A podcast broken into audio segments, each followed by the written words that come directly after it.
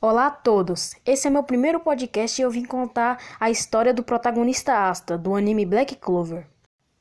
Asta era um menino pobre e órfão. Ele nasceu num mundo onde magia é tudo. O porém é que ele nasceu sem nenhuma magia e nenhum tipo de poder. Todos os seus irmãos, que eram órfãos e pobres, sabiam magia. Asta cresceu em uma igreja velha onde morava mais um padre e uma freira que gostava muito. Entre eles existia o Rei Mago, que protegia a todos e era considerado mais forte, e mesmo sem magia, só com puro esforço, Asta queria virar o Rei Mago e proteger a todos um dia. Esse foi o primeiro episódio do meu podcast. É isso, espero que tenham gostado e até mais!